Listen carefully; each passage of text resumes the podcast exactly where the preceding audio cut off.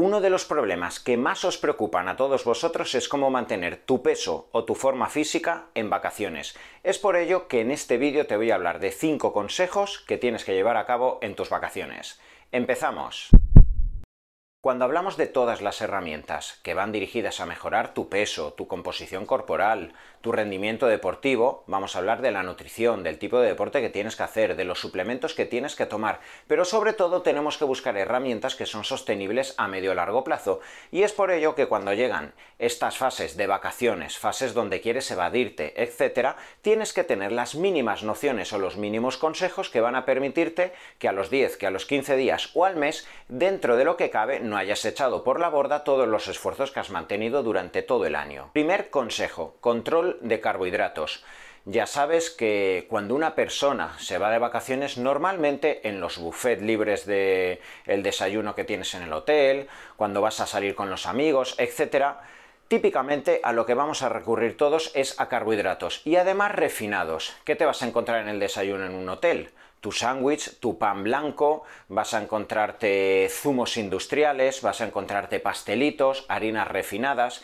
Si vas luego en la hora de la comida a comer con los amigos, típicamente en el Mediterráneo te vas a pedir una paella, un arroz caldoso, una pasta, tu bocadillo a lo largo de la tarde, más tus helados, es decir, con todo ello probablemente si vienes con una correcta sensibilidad a la insulina, solo tomas tus carbohidratos en los entrenamientos, etc., y de la noche a la mañana empiezas a bombardear a tu cuerpo con picos de insulina, con hiperglucemias, etc., vas a generar inflamación, retención de líquido, te vas a exponer además a mucha cantidad de gluten que normalmente hay en estas cantidades de harinas refinadas y evidentemente tu metabolismo puede sufrir bastante. Existen muchísimas opciones de comer con baja carga glucémica en desayunos, en la hora de la comida, y salvo esas excepciones donde sí que quieres comer tus carbohidratos, lo tienes planificado, etcétera, puedes recurrir a muchas comidas con carne, eh, con pescado, con tus vegetales, con tus verduras, con tus hortalizas, con ensalada, puedes hacer desayunos keto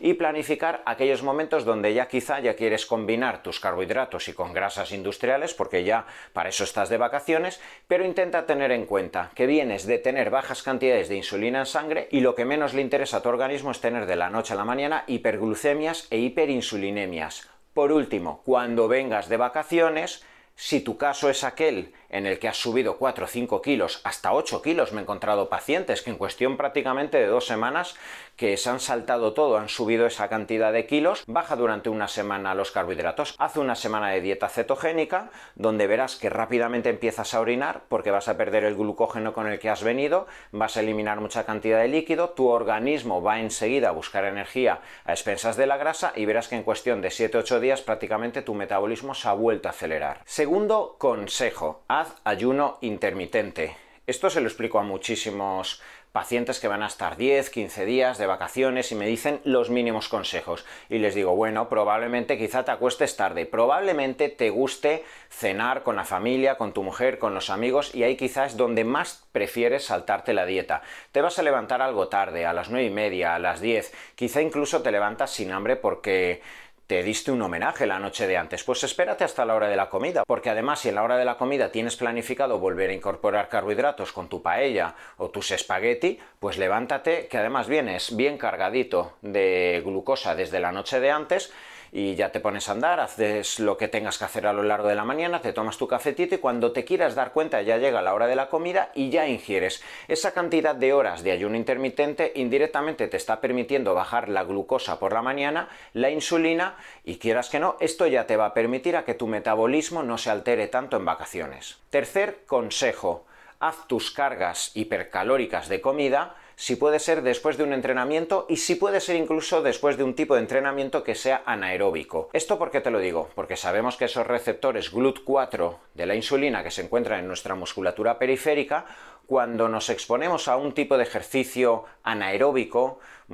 ejercicio funcional, HIT o las pesas que simplemente puedas hacer en tu hotel o con el TRX que te puedas llevar de vacaciones, esto nos va a facilitar que cuando vayas a ingerir cargas glucémicas elevadas o te vayas a comer tus pasteles, tu bocadillo o esa cena con la que te lo quieres comer todo, si tú vienes con los receptores a la insulina flexibles y sensibilizados, en cierto modo la cantidad de insulina y la carga glucémica que tú estás introduciendo va a ir a la musculatura en lugar de los adipocitos. Esta es una estrategia que muchos preparadores físicos le dicen a, sus pupilos. Antes de saltarte la dieta, haz cualquier tipo de entrenamiento, incluso aunque sea leve de 10-15 minutos, donde impliques muscularmente a todo tu organismo y en cierto modo tu insulina va a poder adherirse muchísimo mejor a los receptores a la insulina y el impacto en tu metabolismo va a ser menor. Cuarto consejo, sal a andar en ayunas. Esto es algo igual de básico que lo que te he dicho anteriormente de hacer esas horitas de ayuno intermitente. Si te has saltado el día de antes la dieta,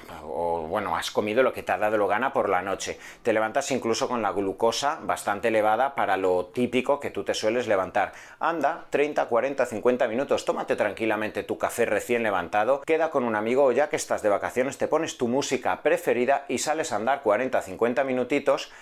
que ya que vas a estar con ese ayuno intermitente de 2, 3, 4 horas y vas a andar, esto nos va a forzar la bajada de glucosa con la que te has levantado quizá algo elevada, esto nos va a descender la insulina y va a prepararnos para que luego en la comida incluso vuelvas a hacer otra carga glucémica. Solo anda, si solo le digo esto a muchos de mis pacientes, incluso a deportistas profesionales, no tienes por qué seguir entrenando, olvídate que ya vendrá luego la época donde vas a tener que entrenar fuerte, pero anda en ayunas, anda tranquilamente con el sol, que se te eleve la vitamina D, baja la glucosa, evádete con tu música, ve andando mientras hablas con tus colegas, con tu mujer, y esto ya nos va a favorecer tu metabolismo en vacaciones. Quinto consejo, usa algún sensibilizador a la insulina como la berberina o el ácido alfa-lipoico. Pero ojo, solo si eres de aquellos que todos los días va a estar tomando hidrato de carbono, vas a estar a todas horas comiendo helados, porque hay personas que lo hacen. Hay personas que me dicen, doctor, yo llevo todo el año trabajando con la familia, llevo todo el año a dieta, entrenando, compito,